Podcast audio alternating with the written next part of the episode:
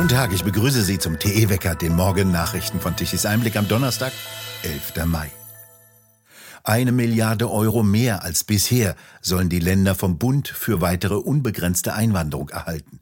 Der Bund stockt damit die Flüchtlingspauschale in diesem Jahr auf dann 3,75 Milliarden Euro auf. Doch einen sogenannten Systemwechsel, wie ihn die Bundesländer zu einer flexibleren Finanzierung der Flüchtlingskosten gefordert hatten, stimmte der Bund aber nicht zu. Dies ist das Ergebnis des gestrigen Flüchtlingsgipfels im Bundeskanzleramt, wie es Kanzler Scholz gestern spät abends sagte. Er brachte dabei das Thema auf den Satz, Zuwanderung sei und bleibe eine große Aufgabe. Alles Weitere blieb offen. Die Grünen wollten verhindern, dass die Liste der sicheren Herkunftsländer erweitert wird. Jetzt wird die Liste nur um Georgien und Moldau erweitert. Der Bund werde weiter zur Einreise ermutigen, fasst Mario Turnes bei Tichys Einblick das Ergebnis zusammen. An den Außengrenzen der EU hoffe Scholz, dass die Partnerländer das Richtige machen, ohne dass er sich die Hände schmutzig machen und seine Jusos mit unschönen Bildern konfrontieren müsse. Davon abgesehen suche Deutschland eine europäische Lösung bei der Verteilung von Flüchtlingen. Eine Forderung, die in zwei Jahren ihr zehnjähriges Jubiläum erlebe, so Mario Turnes. Die Kernforderung der Länder bleibt. Sie wollen eine Kopfpauschale. Das bedeutet, je mehr Einwanderung es gibt, desto höher sind die Kosten und desto mehr soll der Bund bezahlen. Der Bund will die Kostenübernahme für die Einwanderung begrenzen, aber nicht die Einwanderung. Kostet sie dann mehr, sollen die Länder zahlen oder die Kommunen. Der Kanzler müsse das Thema zur Chefsache machen, Verantwortung übernehmen und Führung zeigen, so kritisiert die CDU. Nordrhein-Westfalens Ministerpräsident Wüst von der CDU sagte, Wer über die Steuerung des Zuzugs entscheide, müsse für seine Entscheidungen die finanzielle Verantwortung übernehmen und die Konsequenzen tragen. Der Bund dürfe seine Verantwortung nicht länger nach unten auf die Städte, Kreise und Gemeinden abschieben, so wüst. Als weitere Alibi-Veranstaltung kritisierte die AfD den Flüchtlingsgipfel. Zentrales Thema sei die Frage der Verteilung der Migrationskosten zwischen Bund und Ländern, nicht aber die Frage, wie diese Kosten überhaupt entstanden seien und wie sie mit Abschiebungen und Grenzschutz zu reduzieren seien. Vom entscheidenden Punkt lenke die Bund-Länder-Diskussion um die Kostenverteilung ab. Das Geld würden am Ende die Bürger bezahlen. Die Bundesregierung verweist bisher darauf, dass sie dieses Jahr rund 15,6 Milliarden Euro zur Versorgung von Flüchtlingen bereitstellt und es keinen weiteren Spielraum mehr gebe. Der Bund finanziere bereits Integrationsleistungen wie Sprach- und Integrationskurse und eine berufsbezogene Förderung zum Erlernen der deutschen Sprache, heißt es in einem Papier des Kanzleramtes.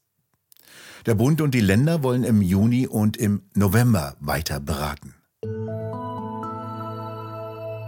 Bundeswirtschaftsminister Habeck will weiter an seinem Staatssekretär Patrick Greichen festhalten.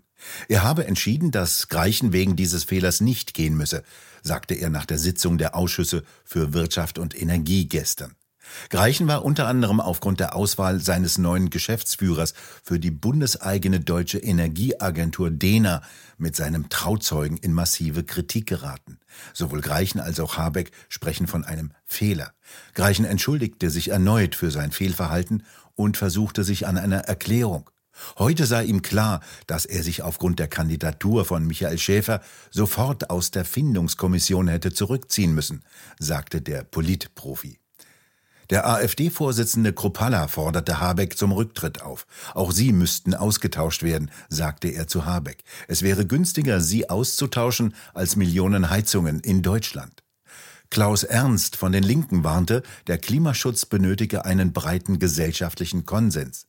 Deshalb dürfe nicht der Eindruck entstehen, dass Posten im zuständigen Ministerium nur mit Freunden statt mit Fachleuten besetzt werden.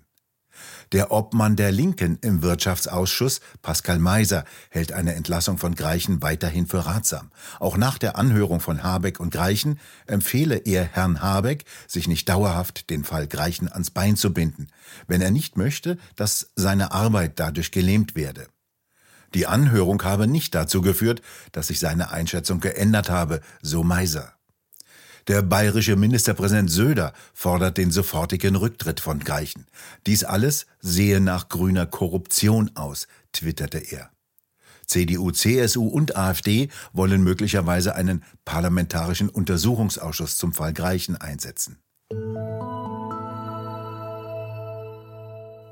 In Wien haben die Klebeaktionen der Klimaextremisten jetzt ein Menschenleben gekostet. Die Klimaextremisten der sogenannten letzten Generation versperrten einem Rettungswagen, der sich auf dem Weg zu einer Reanimation befand, den Weg. Erst nachdem die Polizei eingegriffen hatte, konnte das Fahrzeug weiterfahren. Zu spät. Der Patient hat den Einsatz nicht überlebt. In Berlin behandelte der Bundestag gestern einen Antrag der AfD-Bundestagsfraktion, die Organisation Letzte Generation zu verbieten. Sie stelle eine Bedrohung für die verfassungsmäßige Ordnung der Bundesrepublik dar. Im Anschluss an die Debatte überwiesen die Abgeordneten die Vorlage in den federführenden Ausschuss für Inneres und Heimat. Der Asylbewerber, der in Illerkirchberg am 5. Dezember des vergangenen Jahres zwei kleine Mädchen auf dem Schulweg mit einem Messer angegriffen hatte, soll jetzt vor Gericht kommen.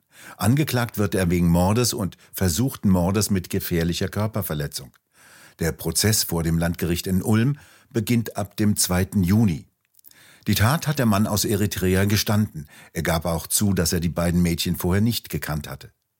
Die 14-jährige Etche starb an ihren Verletzungen. Ihre Freundin wurde schwer verletzt in ein Krankenhaus gebracht. Der Mann soll an dem Morgen zum Landratsamt des Alb-Donau-Kreises unterwegs gewesen sein, um mit dem Messer die Ausstellung eines Ausweisdokumentes zu erzwingen. Den beiden Mädchen ist er laut Staatsanwaltschaft dabei zufällig begegnet. Der Mann sitzt seitdem in Untersuchungshaft. Die Familien der beiden Mädchen haben sich laut Gericht als Nebenkläger dem Verfahren angeschlossen. Der amerikanische Star-Moderator Tucker Carlson wird seine erfolgreiche Fernsehshow künftig auf Twitter verbreiten. Dies hat er jetzt in einem kurzen Videostatement auf Twitter angekündigt. Es werde eine neue Version geben, sagte er. Carlson war vor drei Wochen von seinem Sender Fox News plötzlich entlassen worden. Carlson fügte hinzu, dass es nicht mehr viele Plattformen gebe, die freie Meinungsäußerungen zuließen. Die letzte große Plattform, so Carlson wörtlich, die es noch gebe, sogar die einzige, sei Twitter. Der Unternehmer Elon Musk hatte im vergangenen Oktober Twitter für 44 Milliarden Dollar übernommen und betont, dass dies eine Plattform des freien Wortes sein solle. Gleichzeitig hat die Ankündigung von Tucker Carlson, eine neue Show auf Twitter zu starten, den Wert der Videoplattform Rumble deutlich verringert. Rumble wurde als Alternative zu YouTube gegründet. Nachdem Carlson bei Fox News entlassen wurde, stieg der Wert von Rumble um 17 Prozent. Nach der Ankündigung von Carlson fiel die Aktie der Videoplattform um bis zu 12 Prozent. Der Wert des von Investor Peter Thiel unterstützten Videonetzwerkes verringerte sich um 235 Millionen Dollar. Das Bundeswirtschaftsministerium in den Fängen eines Familienclans. Ist das nur das Fehlverhalten eines einzelnen Staatssekretärs oder ist es nur die Spitze eines Eisberges an Verfehlungen und ist dies eine Gefahr für Demokratie und Rechtsstaatlichkeit? Darüber diskutieren Roland Tichy und Frank Henkel mit dem ehemaligen Bundestagsabgeordneten Mario Miroch und dem Staatsrechtler und ehemaligen Verteidigungsminister Rupert Scholz das, was dem Herrn Greichen angelastet wird, dass er familiären Filz im in Extremmaß nicht? Bruder und Schwester sind in einem diesem Öko-Institut. Äh, dann ist er noch verschwägert mit dem Staatssekretär Kellner, mit seinem Kollegen. Ähm, das sind äh, Filzelemente, die untragbar sind. Die jede Form von Glaubwürdigkeit und Vertrauen in die Arbeit dieses Ministeriums erschüttern, ja so erschüttern, dass eigentlich kein Vertrauen bleibt bleiben kann. Und wenn der Minister jetzt sagt, er hält an dem Staatssekretär fest, dann hat, bestätigt er eigentlich nur, dass er selber verantwortlich ist. Wie ich vorhin schon gesagt habe, ein Staatssekretär handelt im Auftrage, immer im Auftrage seines Ministers. Er ist Vertreter des Ministers. Und wenn sich ein Minister vom Fehlverhalten eines Staatssekretärs dieser Art nicht wirklich auch personell trennt, dann geht es um ihn. Das heißt mit anderen Worten, die Frage entwickelt sich nach meiner Auffassung deutlich dahin, nicht mehr nur Rücktritts- oder Ablösungsforderungen ad personam Greichen, sondern ad personam Habeck. Da entwickelt sich die Geschichte hin und das ist bei dem Verhalten des Ministers derzeit unausweichlich. Bei der Entwicklung der Geschichte, wie Sie es gerade so schön beschreiben, was glauben Sie, bedeutet die ganze Affäre eigentlich für die Ampel und für Kanzler Olaf Scholz? Es bedeutet sehr viel Negatives, das ist ganz eindeutig. Der Kanzler hat sich ja bisher, wie es so seine Art ist, äh, rausgehalten unter dem Motto, ich habe mit den ganzen Geschichten gar nichts zu tun. Das ist seine Haltung, wie er es ja auch sonst auch bei Sachfragen vielfältig tut. Gut, das mag man kritisieren, mag man nicht kritisieren, aber der Kanzler ist der Chef eines Kabinetts. Und wenn einem Kabinett äh, Fehler, Säumnisse, Rechtswidrigkeiten dieser Art geschehen, ist er selbst mit betroffen, weil er verantwortlich ist. Das heißt, man kann es auch so formulieren. Eigentlich müsste der Bundeskanzler hergehen und müsste sagen, Herr Habeck, was in Ihrem Ministerium passiert, mit Ihrem Segen, geht nicht. Sie müssen gehen. Das wäre früher auch, in anderen Zeiten immer so gewesen. Ich erinnere mal ganz früh an eine Banalität, als es um den Herrn Möllermann von der FDP mal ging. Eine reine Banalität. Er hatte für irgendjemanden äh, ein Einkaufschips. Ja, Einkaufs ja, ja. Also lächerlich, gemessen an dem, worum es heute geht. Aber das war das Ende der Laufbahn Möllermann. Und äh, so ist das Ende der Laufbahn Habeck meines Erachtens unausweichlich.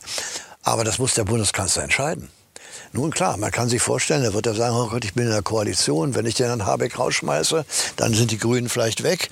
Aber auch die Grünen können sich nicht hinstellen und sagen, das Ganze ist äh, belanglos, wie es etwa der Herr Trittin getan hat.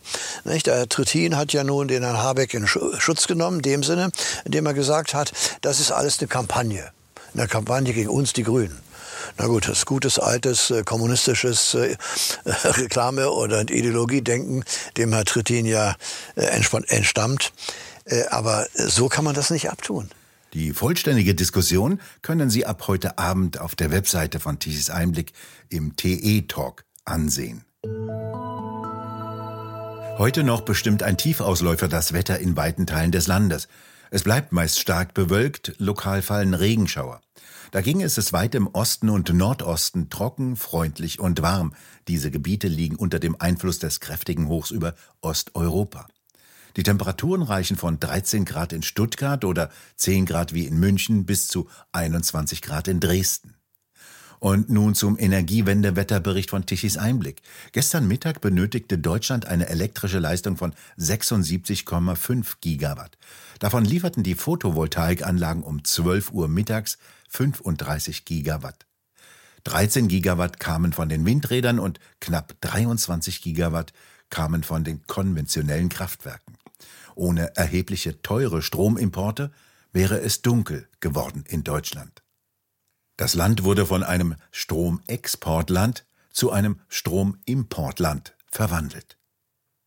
Wir bedanken uns fürs Zuhören. Schön wäre es, wenn Sie uns weiterempfehlen. Weitere aktuelle Nachrichten lesen Sie regelmäßig auf der Webseite tichiseinblick.de.